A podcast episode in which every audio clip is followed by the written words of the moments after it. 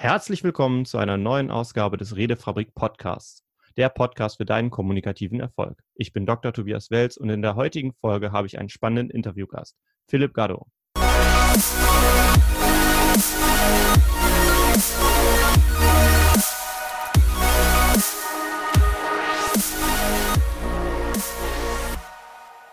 Ja, Philipp, herzlich willkommen im Redefabrik Podcast.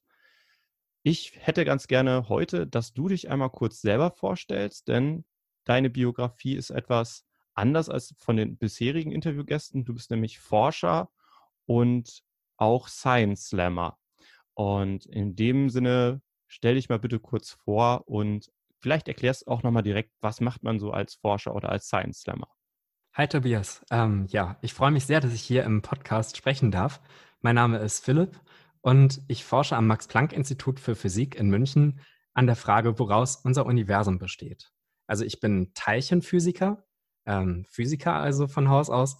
Und mich interessiert daraus, aus welchen Teilen unser Universum aufgebaut ist. Und daran suche ich mit einem Teilchenbeschleuniger, dem Large Hadron Collider in der Nähe von Genf, nach unbekannten Teilchen, aus denen der Großteil unseres Universums aufgebaut ist, nach der dunklen Materie. Genau. Aber ich war natürlich nicht immer Physiker und nicht immer Forscher und nicht immer Science Slammer.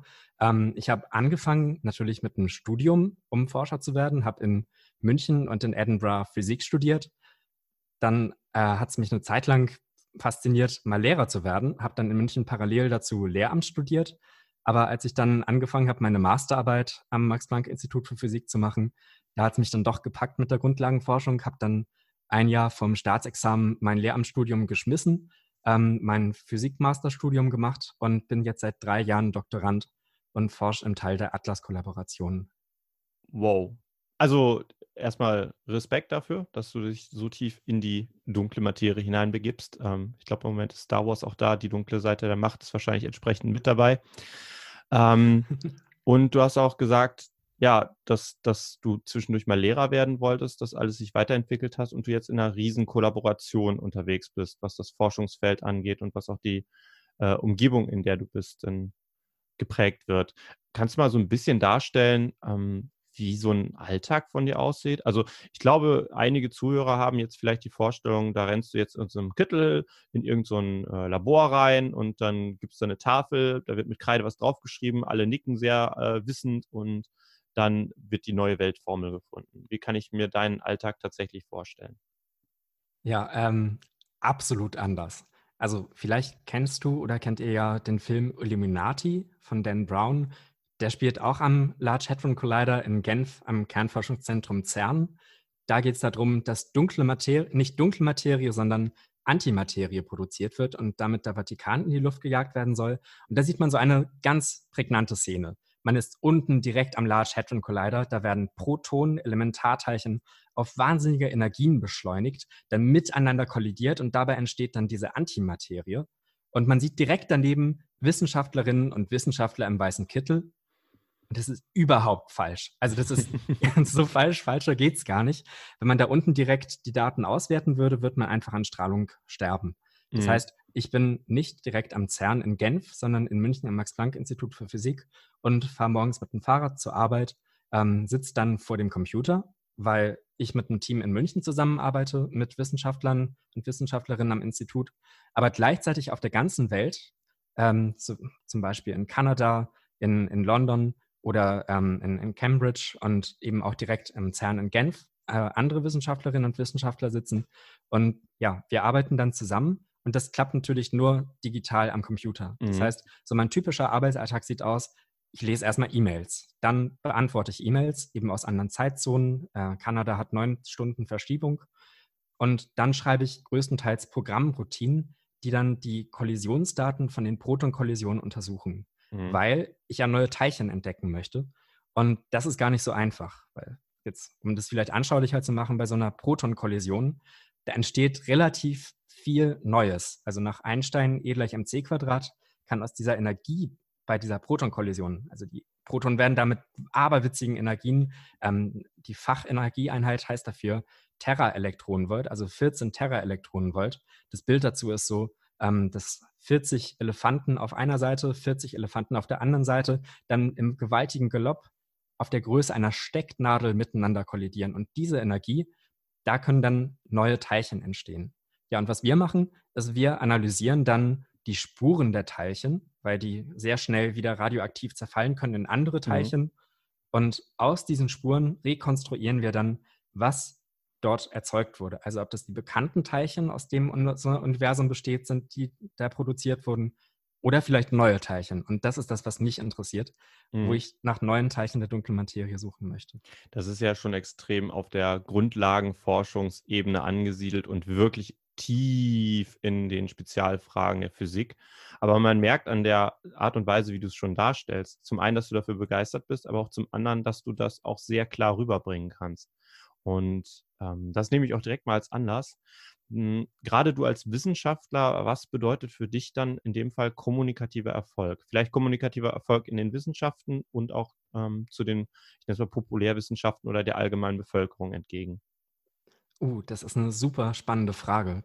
Also als Wissenschaftler denke ich natürlich gleich bei, was ist kommunikativer Erfolg? Wie messe ich Erfolg? Also was ist die Metrik? Ähm, woran kann ich festmachen, dass Kommunikation erfolgreich war? Und das geht in meinen Augen nur, wenn du ein Ziel hast. Wenn du dir nicht darüber im Klaren bist, warum du kommunizierst gerade, also warum du in eine Wechselwirkung mit einem anderen Menschen trittst mhm. und irgendwie dich austauschen möchtest, dann kann es gar nicht erfolgreich sein. Also du musst dir erstmal bei dir im Klaren sein, was möchtest du sagen? Also ein Ziel haben. Und wenn du das Ziel hast, dann denke ich, gibt es zwei Ebenen, auf denen man den Erfolg festmachen kann. Mhm. Die erste Ebene ist, wie verläuft die Kommunikation? Kommunikation, habe ich eben gesagt, sehe ich als Wechselwirkung zwischen Sprechenden und Hörenden in wechselseitigen Rollen. Und Kommunikation kann nur gut sein, wenn sie ungestört ist. Also wenn die Idee, die ich in meinem Kopf habe, wenn ich die Idee zu dem anderen oder der anderen rüberbringen kann, sodass dieselbe Idee ankommt. Also wenn. Kommunikation mhm. ja, verstanden, verstanden wird. Das, denke ich mal, ist die Inhaltsebene. Und dann mindestens ebenso wichtig gibt es die Beziehungsebene, die das Ganze so einbettet. Und die gelingt nur, wenn Kommunikation wertschätzend und sinnstiftend erfolgt. Mhm. Das ist eine sehr schöne Beschreibung von kommunikativen Erfolg. Also Inhalts- und Beziehungsebene ist ja auch schon bekannt. Das ist ja von Paul Watzlawick mal beschrieben worden und äh, störungsfrei hast du gerade gesagt. Gibt es für dich störungsfreie Kommunikation? Ist das, ist das real? Geht das oder ist das ein Wunschbild?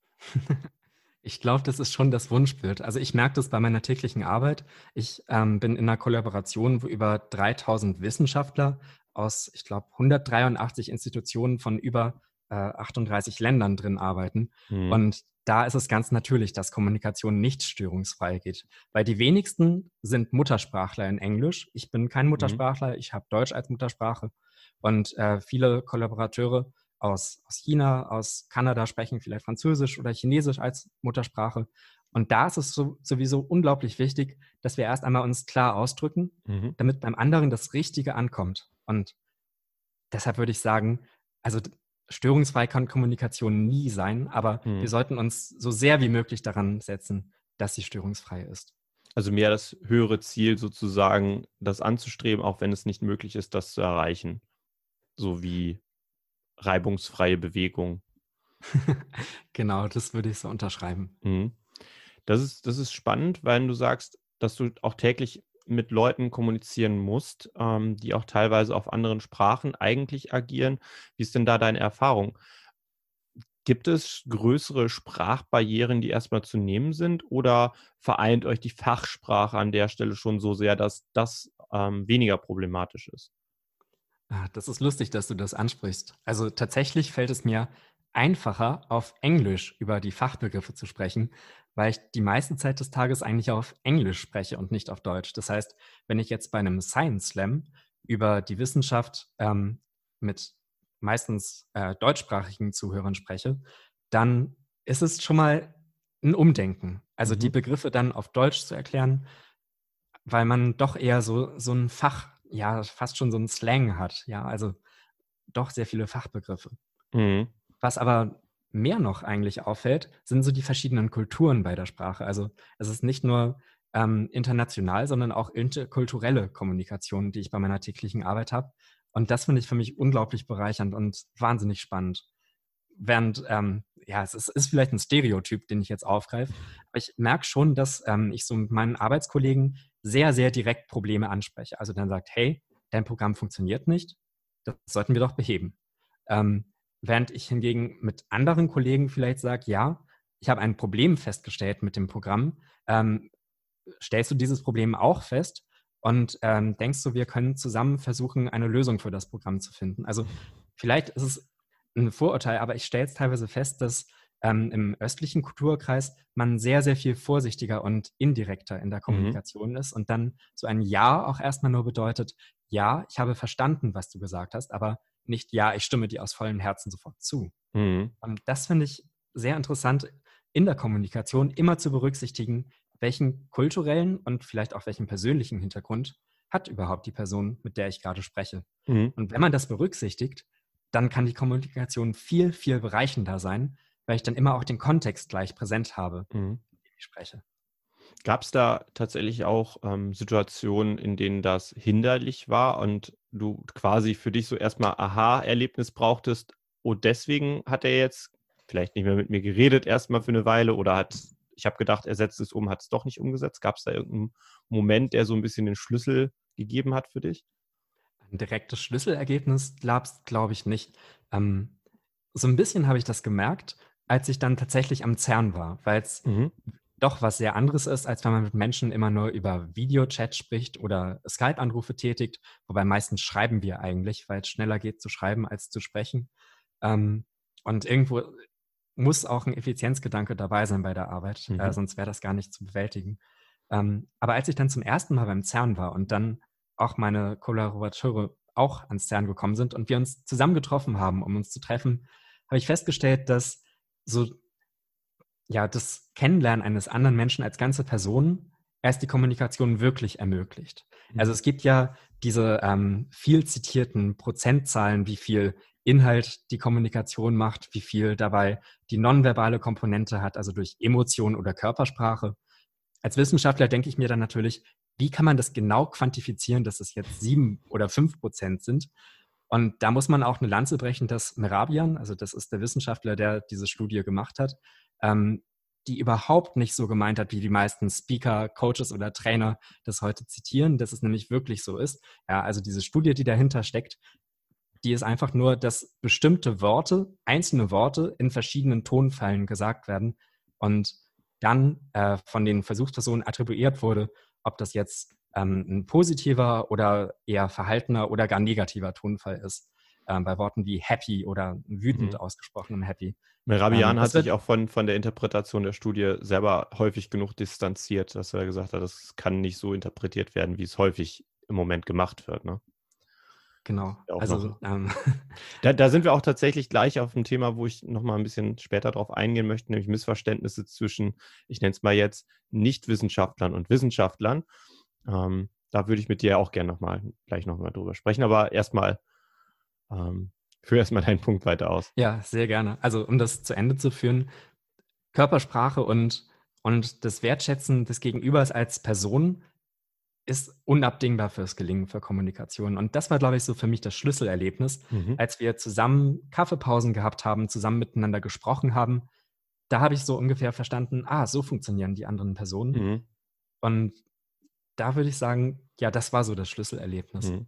Also wirklich das ähm, reale Treffen äh, ist nochmal eine ganz andere Dimension der Kommunikation, die da hinzukommt, als wenn man nur über Videochat oder nur per E-Mail miteinander oder Telefon kommuniziert, weil du dann auch mehr den ganzen Menschen gesehen hast dahinter? Oder wie würdest du das so ein bisschen versuchen zu greifen? Ja, definitiv. Also es ähm, ist viel authentischer, wenn man als mhm. ganzer Mensch kommunizieren kann, eben auch mit äh, der Sprache und wenn man eben auch nicht nur über die Arbeit spricht, sondern auch den Kontext kennt, aus, aus dem die Person jetzt besti sich bestimmt verhält. Mhm.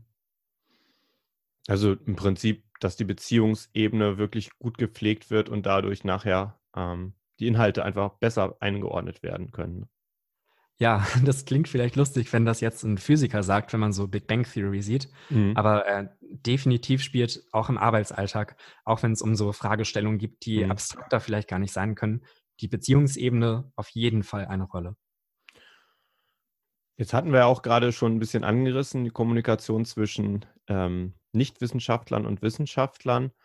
Wie ist denn deine Sicht dazu? Wenn so ein Wissenschaftler tief im Thema ähm, die Feinheiten seiner Expertise an jemanden erklären möchte, der zum Beispiel Physik in der Oberstufe direkt abgewählt hat, weil Mathe und Physik war noch nie sein Ding.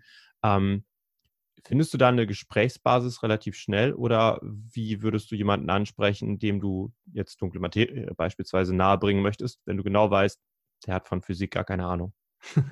Also das ist was, was ich definitiv lernen musste.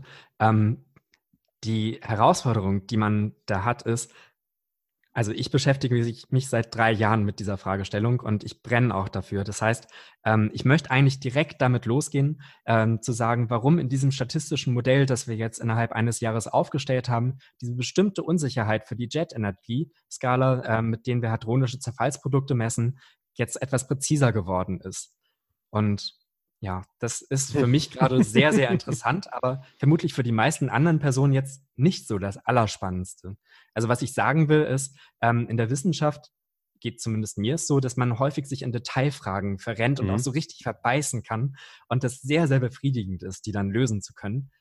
Aber wenn man mit jemandem spricht, der eben nicht täglich daran arbeitet, muss man erstmal drei Schritte zurückgehen und überhaupt die Frage stellen, warum ist das überhaupt spannend?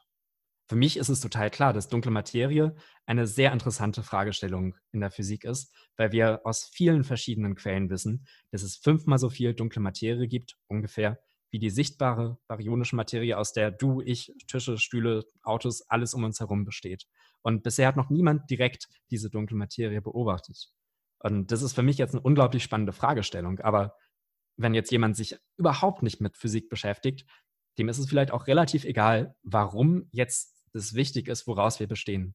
Mhm. Und erstmal diese gemeinsame Basis herzustellen, ähm, ist eben auch wieder, also was ist der Gegenüber oder, oder die Gegenüber? Mhm. Ähm, wenn man den Kontext kennt, dann kann man auch zielführend und auch ja, sinnstiftend miteinander kommunizieren. Wenn ich jetzt einfach direkt loslege und sage, hey, bei der Jet-Energieskala haben wir jetzt eine neue Kalibrationsmethode festgestellt, dann überrolle ich einfach die Erinnerung und ich habe keine Kommunikation, weil einfach keine gemeinsame Basis da ist.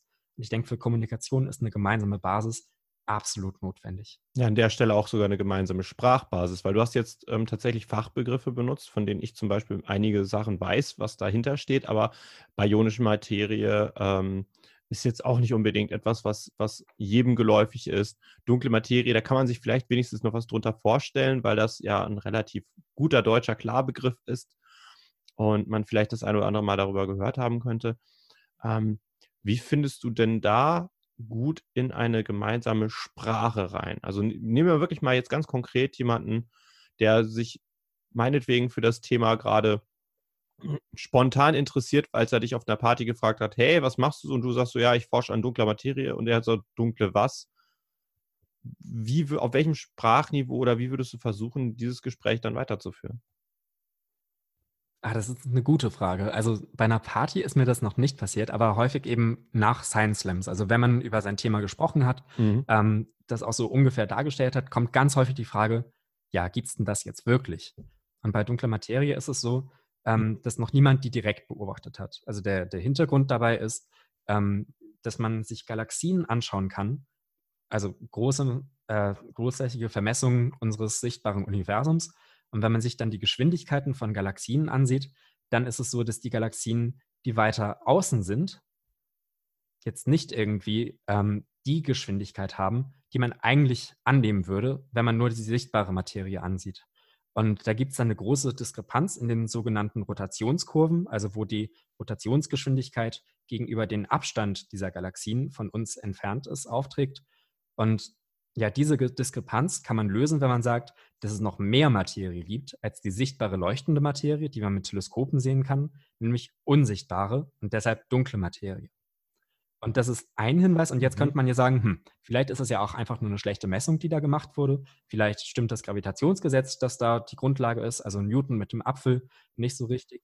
Aber ja, das könnte man ja einfach sagen. War ja schon mal der Fall. Äh, Newton lag falsch, Einstein lag richtig mit der Spe hm. allgemeinen Relativitätstheorie, die dann die Newtonsche abgelöst hat. Aber tatsächlich ist es so, dass es noch viele andere Hinweise gibt. Zum Beispiel die Geschichte unseres Universums Also Stichwort Urknall, wo das Universum aus einem kleinen Fleck entstanden ist, mhm. das dann sich ausgedehnt hat und ausgedehnt hat, so wie ein Luftballon, den man aufbläst. Und auf der Oberfläche des Luftballons, das ist dann entsprechend das Universum. Wie sich da unsere Galaxien, die wir sehen können, geformt haben, lässt sich auch nur erklären, wenn man annimmt, dass es diese unsichtbare dunkle Materie gibt. Und das ist jetzt seit über 70 Jahren unklar, was diese dunkle Materie sein könnte. Das hat damals ein äh, Schweizer äh, Fritz Zwicky zum ersten Mal so benannt und postuliert, eben diese dunkle Materie, auch tatsächlich im deutschsprachigen Papier. Und ähm, das ist seitdem immer noch eine Frage, wo jetzt immer mehr und mehr Physiker dran arbeiten. Und das finde ich eben wahnsinnig spannend.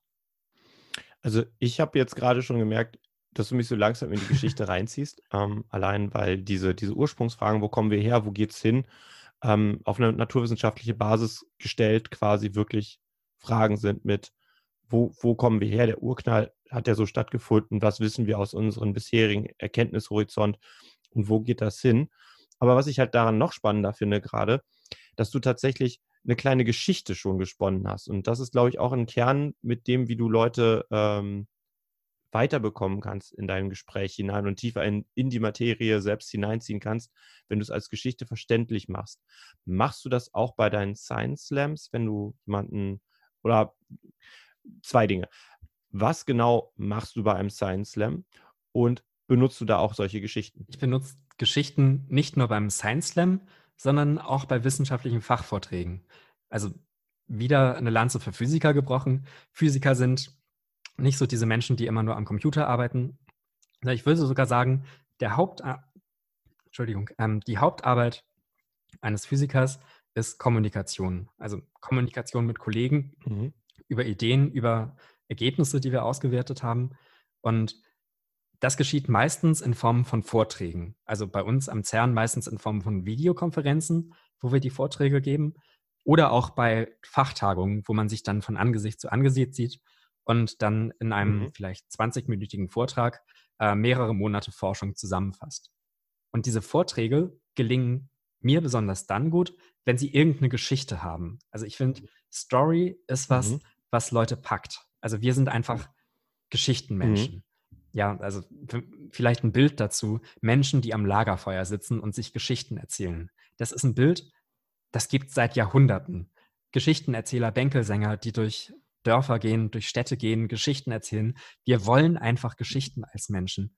Und Vorträge können mhm. auch dann besonders gut funktionieren, wenn sie eine Art Geschichte haben, also einen Spannungsbogen. Und das ist natürlich gerade für Science Slams sehr, sehr gut, weil du zehn Minuten hast, um in diesen zehn Minuten deine Forschung einem absoluten Laienpublikum so darzustellen, dass sie einmal verstehen, mhm. worum es da und dann auch noch denken, boah, das war ja total spannend. Denn beim Science Slam ist ja, ich sage immer, wenn ich Science Slam erklären muss, das ist ungefähr wie Poetry Slam, weil Leute ja Poetry Slam kennen. Das ist ein Dichterwettstreit, wo selbstgeschriebene Kurzgeschichten oder Gedichte vorgelesen werden. Und am Ende entscheidet das Publikum mit Applaus über den Gewinner oder die Gewinnerin. Und beim Science Slam ist es eigentlich genauso, nur dass es statt Poetry Science gibt. Ja, und da mhm. funktioniert es eben auch nur, Menschen mitzureißen und zu begeistern, wenn es eine Geschichte in dem Vortrag gibt. Mhm. Was ist deine liebste Geschichte, die du auf einem Science Slam gebracht hast? Ja, also das geht natürlich wieder um dunkle Materie. Also meine Lieblingsgeschichte ist eigentlich, ähm, der Moment, wo ich erkläre, wie überhaupt neue Teilchen entstehen können. Ich habe ja eben schon mal gesagt, mhm. äh, Einstein sagt, E ist gleich mc Quadrat. Das heißt, aus Energie kann Materie, Masse entstehen. Das ist natürlich vereinfacht gesprochen. Also um eine saubere Beschreibung des Ganzen machen zu können, muss man dann mit spezieller Relativitätstheorie und Quantenmechanik in der relativistischen Quantenfeldtheorie Gleichungen aufstellen, aus der sich dann die Umwandlung von bestimmten Teilchen wie den Protonen, die anfangs da sind, oder deren Bestandteile, den Quarks, in andere Teilchen umwandeln. Das ist alles viel zu kompliziert. Das kann man beim Slam nicht erzählen. Einerseits die Zeit nicht mhm. und dann auch ist es, ist es nicht, ja, es ist keine Story dahinter. Also wie ich erkläre, dass dann aus Materie, äh, dass aus Energie Materie werden kann, ist, dass ich einen Vergleich anstelle. Ich zeige dann ein Bild von Paris Hiltons mhm. Hund äh, so einen süßen kleinen Teacup-Chihuahua, wiegt so ein Kilogramm. Also es ist wirklich ein unglaublich fluffiges Bild. Also wenn ihr bei Google mal Teacup-Chihuahua eingibt, die sind einfach, einfach unglaublich süß, diese Tiere. Und und passen, und passen in, jede, jede Tasse, Tasche. wie der Name sagt. Ja, und was ich erklären möchte ist, wie viel Energie brauche ich eigentlich, um aus diesen Protonenbestandteilen, den Quarks, zum Beispiel ein Higgs-Boson zu erzeugen, um das sich meine Forschung dreht. Und das Bild, was ich dann habe, mhm. ist, dass ich diesen Teacup-Chihuahua zeige und dann von einem Moment zum anderen sage, und wenn man diesen Teacup-Chihuahua nimmt und dann volle Wanne gegen, gegen die Wand schießt und dann ein Blauwal herunterfällt, das ist die Energie, die man für einen Higgs-Boson braucht. Ja, und dann hat man sofort ein Bild. Also man hat erstmal einen Spannungsbogen, weil man sieht diesen Teacup-Chihuahua und man fragt sich, mhm. was soll dieser Teacup-Chihuahua in einem Science Slam über mhm. Teilchenphysik? Und dann kommt auf einmal die Idee, aha, Blauwal, gigantisch groß. Ein Higgs-Boson wiegt 125 Gigaelektronenvolt. Ähm, die Bestandteile von Protonen, Größenordnungen darunter, eben genauso wie vom Blauwal zum Teacup-Chihuahua. Und das mhm. blei Bild bleibt hängen. Und ja, dann geht die Story natürlich weiter. Also man braucht irgendwie ein Drama jetzt. Also man hat sozusagen die Exposition, man, man hat irgendwie so die Problemstellung und jetzt braucht es noch irgendein ja, irgendwas, wo dann der zweite Akt Fahrt aufnimmt. Das ist bei mir dann der Punkt, wo ich mhm. dann wirklich ein Experiment auf der Bühne mache. Also ich sage dann, ja, also das ist sehr grausam, das kann man sich jetzt auch nicht so gut vorstellen, so einen süßen Hund einfach so zu Energie und dann zu einem Blauwall zu machen. Und deshalb habe ich es dann als Experiment dabei. Und dann hole ich so einen Laubbläser heraus, den Hundebeschleuniger, einen Stoffhund, weil das würde ich natürlich nicht mit einem echten Hund machen. Ähm, und dann mhm. demonstriere mhm. ich, wie dieser Stoffhund eben nicht an der Wand zerschellt, ähm, sondern nur sehr wenig fliegt. Und damit demonstriere ich dann, warum man solche gewaltigen Experimente wie den Large Hadron Collider braucht. Mhm. Ja, das ist ja auch eines der größten Experimente auf der Welt, die es gibt, muss man ja, also von einfach der, von der einfachen, von der einfachen Dimensionierung. Genau, ähm, von den Kosten möchte man gar nicht erst äh, reden, aber von der Dimensionierung, das ist der Menschheit ja auch sehr, sehr viel wert, eben weil, und da nehme ich die, mal eben deinen, deinen Slam quasi mit, eben weil diese Fragestellung fundamental wichtig ist für die Physik, seit 70 Jahren ungelöst und ein großes Rätsel der Menschheit ist, würde ich mal jetzt so behaupten. Vor allem, wie kann ich aus einem Teacup-Chihuahua einen Blauwal machen? Das ist schon keine triviale Fragestellung. Also das ist anscheinend nicht so einfach. Da braucht man ein großes Gerät für. Genau. Also was ich eigentlich damit sagen wollte, ist, ähm, man braucht irgendeine Story und man für einen Science Slam brauchst du Bilder, mhm. die, die hängen bleiben. Also es gibt großartige Science Slammer, auch bei YouTube. Wenn äh, euch gerade langweilig ist, geht mal auf YouTube, gebt Science Slam an und schaut einfach mal durch, was so da ist. Wenn ihr den Vortrag von mir sehen wollt, gebt einfach Science Slam Dunkle Materie an. Dann müsste gleich als erstes kommen. Verlinken wir auf jeden Fall in die Show Notes, dass ihr Philipp mal live. Aber sonst gibt es auch andere Slams, die ähm, zum Beispiel über den Hodenknackerfisch sprechen. Und ähm, dabei ist es einfach nur eine ziemlich geniale Metapher für äh, irgendwas, was Moleküle machen. Also wenn man ein gutes Bild hat, und das ist das Zweite, Menschen funktionieren nicht nur über Geschichten, sondern auch über Bilder dann bleibt das viel besser hängen, als wenn ich das einfach nur abstrakt sage. Mhm. Kannst du mir ein paar Bilder einfach geben für dunkle Materie, für äh, was ein Beschleuniger tut und ähm, vielleicht auch was, was deine eigentliche Forschungsarbeit angeht? Gibt es da, gibt's da Bilder und Metaphern, die du schon häufiger verwendest? Also ich glaube, das beste Bild ist für den Atlas-Detektor und zwar das einer Kamera.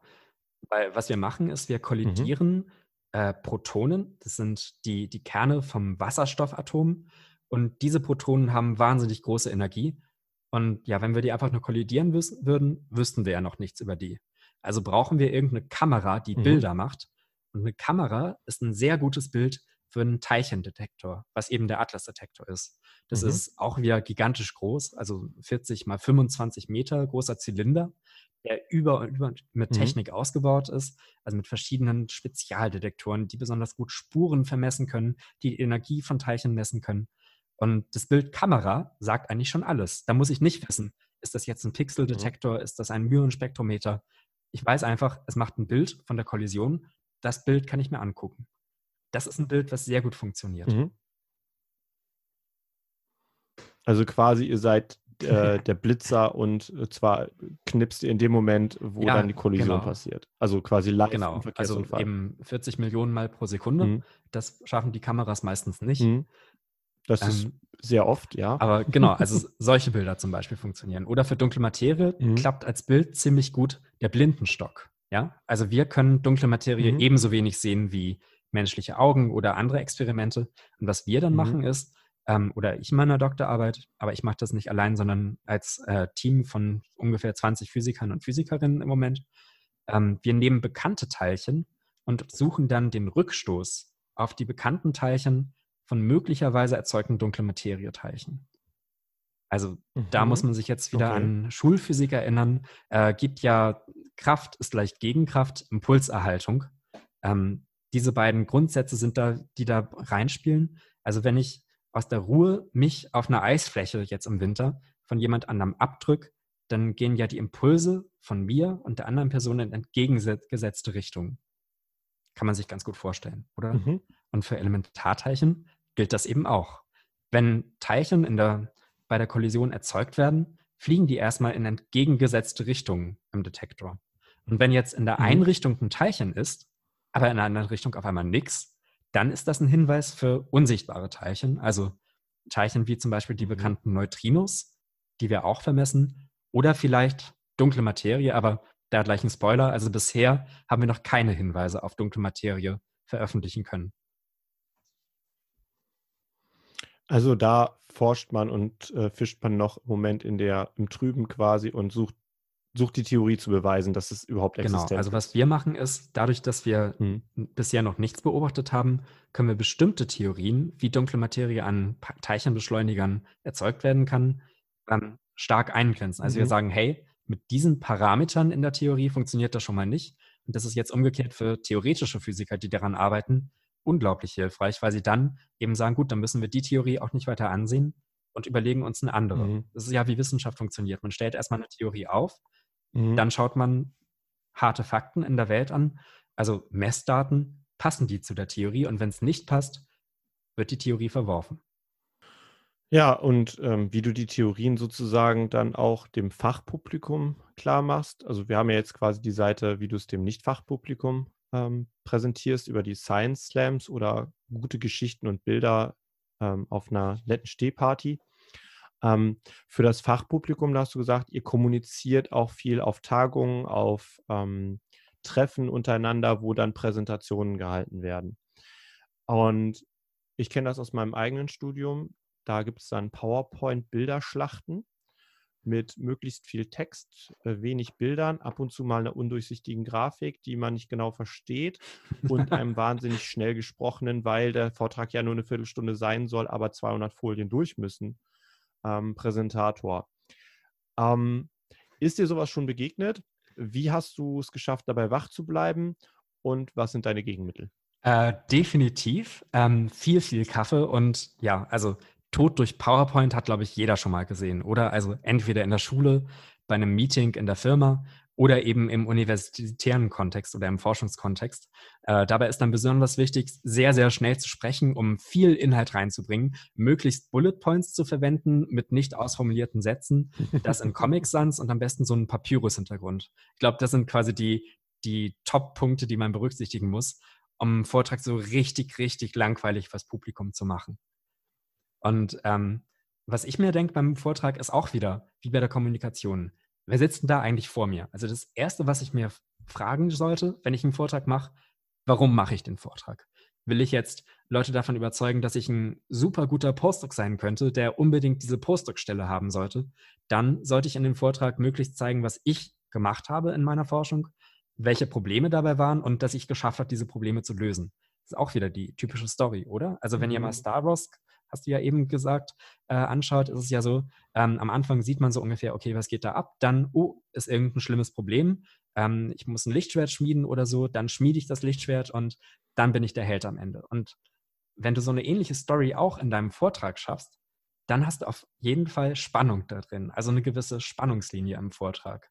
Und wenn du es dann noch schaffst, dass nicht du der Held bist, sondern das Publikum der Held ist, dann glaube ich, hast du gewonnen. Also wie so der perfekte Vortrag äh, für mich aussieht, ist, du überlegst dir erst einmal, was willst du im Vortrag machen? Willst du informieren? Willst du überzeugen?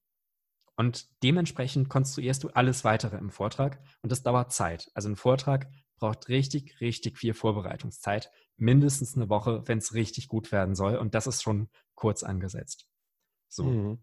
Dann überlegst du dir, wie kriegst du das hin, was du machen möchtest. Also nehmen wir mal das Beispiel, ich möchte jetzt beim Vortrag informieren. Dann solltest du möglichst klar den Vortrag strukturieren und gleich am Anfang schon mal sagen, was willst du in dem Vortrag überhaupt sagen? Was sind die Hauptaussagen vom Vortrag? Dann füllst du sozusagen bei den Zuhörern schon mal so, so Schubladen an. Die haben dann so die Schubladen, aha, das ist das erste Thema, das ist das zweite, das ist das dritte. Und im Vortrag kann sich jeder dann von deinem Vortrag rausnehmen, was in diese Schubladen im Kopf reingehen soll. So, also ähm, ich habe das auch mal als Tellem, Tellem, Tellem gehört. Du sagst vor dem Vortrag, was du ihnen sagen willst. Dann sagst du im Vortrag das, was du ihnen sagst. Und nach dem Vortrag sagst du nochmal, was du sagen wolltest, was du gesagt hast. Wenn du das schon mal hast, also so die inhaltliche Struktur, ist dann die Frage, wie kriegst du den Inhalt auch rüber? Und meiner Meinung nach geht das am besten mit Story, dass du irgendwie den Vortrag spannend aufbaust, sei es mit einem Storyboard, das du hinschmalst, mit einer Sparkline, wo du irgendwie besonders intensive Punkte wie diesen Hund, der mit einem Teilchenbeschleuniger durchs Publikum fliegt, mhm. drin hast. Du musst dir irgendwie überlegen, dass der Vortrag Spannung hat. Und das geht, wie ich finde, am besten mit Story und so der Struktur von so einem klassischen Drama. Also auch für wissenschaftliche Vorträge geht das gut. Du hast am Anfang die Exposition. Warum ist es interessant, worum du forschst? Dann hast du die äh, Methoden. Wie forschst du? Dann, oh, irgendwas, was nicht so einfach ist, wo du eine neue Methode brauchst also das Problem. Mhm. Und dann schmiedest du dir dein neues Lichtschwert. Du hast eine neue Methode und mit der Methode kommt dann der letzte Akt, die Auflösung, die Ergebnisse und was wir daraus lernen. So denke ich, kann man gut einen Vortrag aufbauen. Sehr spannend, dass du das sozusagen aus dem wissenschaftlichen Kontext gerade betrachtest, weil ähm, im Meisterkurs der Rhetorik, äh, könnt ihr auch gerne mal in den Shownotes nachgucken und dem Link folgen, sind genau auch solche Dinge behandelt und auch die Geschichte, die du beschreibst, ist da natürlich auch mit drin. Und ich finde es spannend, dass das sowohl für den wissenschaftlichen Kontext, wie du, äh, wie du ihn halt hast, genutzt wird von dir, als auch im populärwissenschaftlichen, im Science Slam, wo du ja auch, auch sozusagen die Gunst des Publikums ähm, haben möchtest, um den Science Slam zu gewinnen. Wahrscheinlich aber auch bei allen anderen Präsentationen, die dir jetzt so in Zukunft begegnen, wendest du wahrscheinlich dieses Konzept so an. Was mich da aber auch sehr stark interessieren würde, siehst du Unterschiede auch in den Kulturen jetzt, was, was ähm, die Vortragskultur angeht? Und wir hatten ja gerade Tod durch PowerPoint besprochen. Wie war es für dich, das erste Mal einen Vortrag nicht nach diesem Schema zu halten? Wie war das für dich? Oh, das ist eine gute Frage. Ähm, also ich glaube, dieses Schema habe ich so nach und nach auch erst entdeckt. Also die ersten Science Slams von mir, die waren grausam. Das äh, muss man jetzt gar nicht schönreden. Da habe ich versucht, einfach nur das Standardmodell der Teilchenphysik in irgendwie acht Minuten dem Publikum reinzupressen, damit sie verstehen, warum dunkle Materie so wichtig und so spannend ist. Und dann habe mhm. ich meistens ähm, noch so zwei Minuten gehabt, um über dunkle Materie zu sprechen. Ähm, und bei einem Science Slam in Gießen, Gießen, der hieß Affentheater, hatten sie dann von der Biologiedidaktik Affen auf der Bühne, ähm, die dann überziehende Slammer von der Bühne getackelt haben. Ja, also. ja, aber so kulturelle Unterschiede ähm, ist interessant. Also habe ich so nicht beobachtet bei meiner Arbeit. Mhm. Also es ist eher, ähm, ich denke, Unterschiede in der Vorbereitungszeit. Also man sieht es oft, ähm, wenn jemand richtig viel Zeit in den Vortrag steckt, dann wird der Vortrag auch gut. Und wenn man weiß, äh, man hat keine Zeit, dann kommt häufig einfach sowas mit Bullet Points raus, einfach weil es nicht anders geht, weil man es nicht schafft, mhm. sonst den Vortrag fertig zu bringen. Ich glaube, den Aspekt muss man auch irgendwie berücksichtigen. Aber da vielleicht ein Pro-Tipp. Ähm, wenn du keine Zeit hast, einen richtig guten Vortrag so zu machen mit Storyline oder ähm, mit irgendwelchen Gadgets oder, oder Highlights oder diesem One More Thing, was Steve Jobs am Ende macht. Also so, so eine Sache am Ende, die nochmal alles auf den Kopf stellt. Das dauert ja Zeit, das ist sehr anstrengend. Das mhm. Ein Pro-Tipp, der einen Vortrag sehr leicht aufwerten kann, ist, ähm, nimm eine Botschaft pro Folie. Jede Folie muss einen Zweck haben. Frag dich bei der Folie, warum habe ich die? Und schreib den Zweck am besten unten bei der Folie hin. Also du hast die Überschrift, die das ungefähr einordnet, was bei der Folie ist. Wenn wir jetzt an die klassische PowerPoint-Folie denken, dann hast du irgendeinen Inhalt in der Mitte, egal ob Bullet Points oder jetzt einfach ein Graph, der die Geschichte erzählt oder ein Plot, wie es in der Wissenschaft oft ist, eine Abbildung. Ähm, aber schreib unten hin, was die Botschaft der Folie ist. Hat zwei Gründe. Erstmal ähm, wieder der Gedanke an den Zuhörer oder die Zuhörerin. Niemand kann den ganzen Vortrag voll folgen. Also da musst du schon richtig gut sein. Ähm, irgendwie der erste Vortrag am Tag, nicht direkt nach dem Mittagessen. Es passiert einfach, dass du irgendwann nicht mehr dem Vortrag folgst. Wenn dann bei jeder Folie unten drin steht, warum diese Folie da ist, kann man jederzeit wieder einsteigen. Also es hilft mhm. enorm. Und dann gibt es den Zuhörern auch das Gefühl, dass sie die Folie verstanden haben. Wenn es direkt da steht, was die Folie sagen soll, dann fühle ich mich automatisch gut als Zuhörer, wenn ich das verstanden habe. Weil verstehen, das ist ja, warum wir Wissenschaft machen. Das ist ja einfach ein tolles Gefühl. Und wenn ich dieses Gefühl mit nach Hause gebe, oh, ich habe was verstanden beim Vortrag, kommt automatisch auch der Vortrag gleich viel besser an. Daher der mhm. Tipp, Zusammenfassung unter jede Folie schreiben. Das ist auf jeden Fall ein sehr, sehr guter Tipp. Ich glaube auch, dass das vielen direkt hilft, ähm, wenn sie wirklich keine Zeit haben zum Konzipieren. Idealerweise hat man die Zeit und idealerweise bereitet man sich auch entsprechend gut vor. Interessant ist, glaube ich, an der Stelle, da hake ich jetzt auch noch mal genauer nach. Hm, siehst du eine Veränderung in PowerPoint-Schlachten? Wie war das bisher bei dir am CERN mit den Leuten, mit denen du zu tun hast? Gibt es da mehr die PowerPoint-Schlachten oder ist da auch der Wandel da, dass man dort andere Kommunikationswege geht, was die Vorträge angeht? Also bist du mehr so das leuchtende Beispiel, wie man es vielleicht besser machen kann? Oder ist das mittlerweile auch Usus, dass man sozusagen in wissenschaftlichen Kreisen auf 200 Folien in 10 Minuten verzichtet? Also ich sehe mich definitiv nicht, nicht als leuchtendes Beispiel. Ähm, es gibt tolle Wissenschaftler, die super Kommunikation machen können. Und dann gibt es auch andere Wissenschaftler, die ähm, vielleicht besser in der Analyse oder in der direkten Zweiarbeit mit Studenten sind. Und das ist total okay. Also nicht jeder muss alles können. Ähm, am CERN ist es vielleicht eine Sondersituation, weil wir einfach wahnsinnig viele Konferenzen haben. Also ich habe zum Beispiel zwei bis drei Videokonferenzen pro Woche, die so um die zwei Stunden dauern. Und dabei habe ich relativ wenige. Also Menschen, die ähm, eher in leitenden Positionen haben, die haben teilweise drei oder vier Videomeetings am Tag um über alles informiert zu sein. Und mhm. da gibt es dann auch die Dokumente, die eher, ähm, ja, ich nenne mal Slide-Document, also die sowohl Folie für einen Vortrag sind, als auch Zusammenfassung des Vortrags, wie eigentlich ein Report.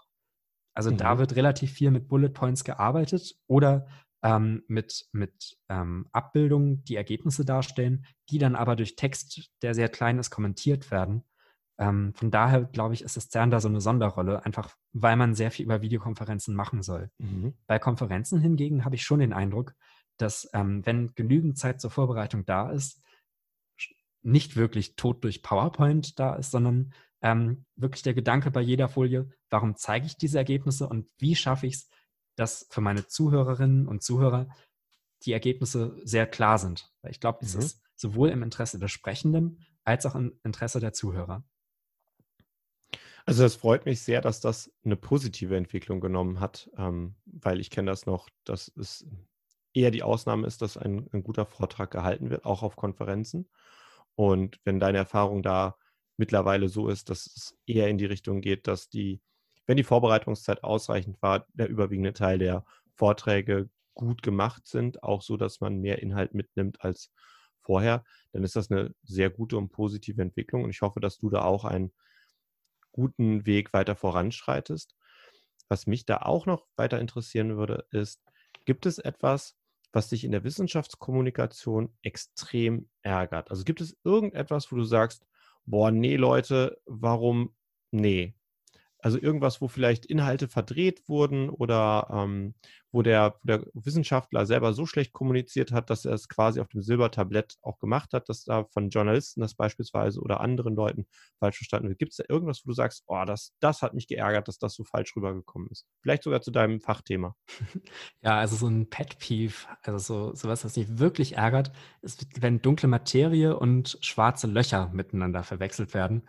Mhm. Es kann durchaus sein, dass schwarze Löcher dunkle Materie darstellen. Schwarze Löcher sind ja Punkte im Universum, wo einfach so viel Materie ist, so viel Anziehungskraft, dass sogar das Licht verschluckt wird. Also dass kein Licht aus, auskommen kann aus dem sogenannten Schwarzschildradius, also dem Ereignishorizont.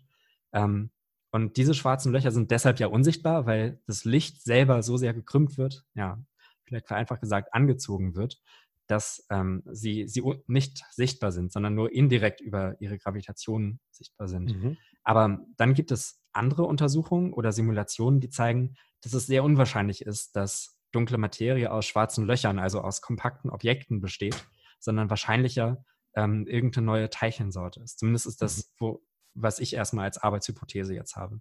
Ja, und das passiert oft, dass dann, ähm, wenn in der Zeitung nach einem Science Slam drüber geschrieben wird, dass es dann heißt, Philipp Gardo sucht nach schwarzen Löchern und dem Geheimnis des Universums, was natürlich super schmeichelhaft ist. aber tatsächlich leider gar nicht so viel Ahnung von schwarzen Löchern, wie, wie es dann da steht. Also das, das ist was. Aber vielleicht auf globaler Ebene ist es ähm, was, was mich, mich stört, wenn Begriffe falsch verwendet werden. Mhm. Ich habe ja anfangs gesagt, Kommunikation ist dann störungsfrei, wenn dieselben Inhalte von mir gesendet werden, wie sie empfangen werden. Und mhm. äh, schwierig ist es zum Beispiel bei Quanten oder bei Energie, mhm. weil häufig Energie in einem Kontext benutzt wird, der überhaupt nichts mit der physikalischen Definition von Energie zu tun hat. Oder bei Begriffen wie Quantenheilung kann das auch stattfinden. Mhm. Ich glaube, das öffnet jetzt ein ganz anderes Fass, wenn wir darüber anfangen zu reden. Ähm, weil ich denke, Wissenschaft ist was sehr Spannendes und sehr, sehr Cooles mhm. und äh, auch sehr Faszinierendes. Aber es hat einen abgesteckten äh, Deutungsspielraum. Also bei so mhm. den Fragen wie, ähm, woher kommen wir, woher stammen wir, kann Wissenschaft eine gute Geschichte erzählen, aber ich weiß nicht, ob sie die letzte Frage oder die letzten mhm. Fragen beantworten kann. Und ich glaube, ja. das muss jeder Mensch für sich selber entscheiden. Gut, dann hoffen wir, dass unsere Zuhörer einfach neugierige Forscher sind und sich selbst auf den Weg machen oder vielleicht zu einem Science Slam von dir mal kommen. Du bist im süddeutschen Raum unterwegs, äh, wenn man das richtig verstanden hat. Oder vielleicht auch mal den einen oder anderen äh, Science Slam auf YouTube anschauen. Philipp, ich danke dir ganz herzlich, dass du hier im Redefabrik Podcast warst und auch mal die wissenschaftliche Seite der Kommunikation und die Notwendigkeit der Kommunikation dargestellt hast. Ich möchte dir jetzt noch das Schlusswort geben, was du noch unseren Zuhörern mitgeben willst, wünsche allen anderen aber schon mal viel kommunikativen Erfolg. Ja, vielen Dank. Und das ist auch das Stichwort. Ähm, was ich noch mitgeben möchte, sind äh, meine Tipps für kommunikativen Erfolg. Also ich denke, es ist wichtig, dass man vom Erfänger ausgehen muss, dass du überlegst, was sind die Bedürfnisse die die andere Person hat, was sind die Ziele, die die andere Person hat, um auf derselben Ebene zu sein. Und was ich jetzt gerade mache, ähm, zusammenzufassen. Ich glaube, es hilft auch, wenn du bei der Kommunikation zusammenfasst, was gerade besprochen wurde. Das heißt, du stellst aus deiner Sicht vor, was ihr besprochen habt. Das hilft, Missverständnisse vielleicht auszuräumen. Und indem du zusammenfasst, kannst du auch etwas gestalten und sagen, ähm, ja, deine Sicht erstmal und wenn die anderen Personen genauso das sieht wie du, dann ist es ja eigentlich relativ gut. Oder ansonsten gibt es die Möglichkeit, Missverständnisse äh, auszunehmen. Und das Dritte, was ich sagen möchte, ist äh, üben, üben, üben. Also mein erster Science Slam war sehr, sehr grausam. Äh, da, wie gesagt, habe ich noch versucht, eine, eine Vorlesung zu machen. Und ähm, inzwischen denke ich, dass wenn du überlegst, was möchte die andere Person, wie kannst du Story reinpacken, wie kannst du deine Begeisterung in gemeinsame Begeisterung verwandeln, dann äh, bist du auf einem relativ guten Weg. Ja, und damit sage ich vielen Dank, Tobias. Es war ein sehr schönes Interview mit dir. Sehr, sehr gerne. Es hat mich sehr gefreut und bis bald.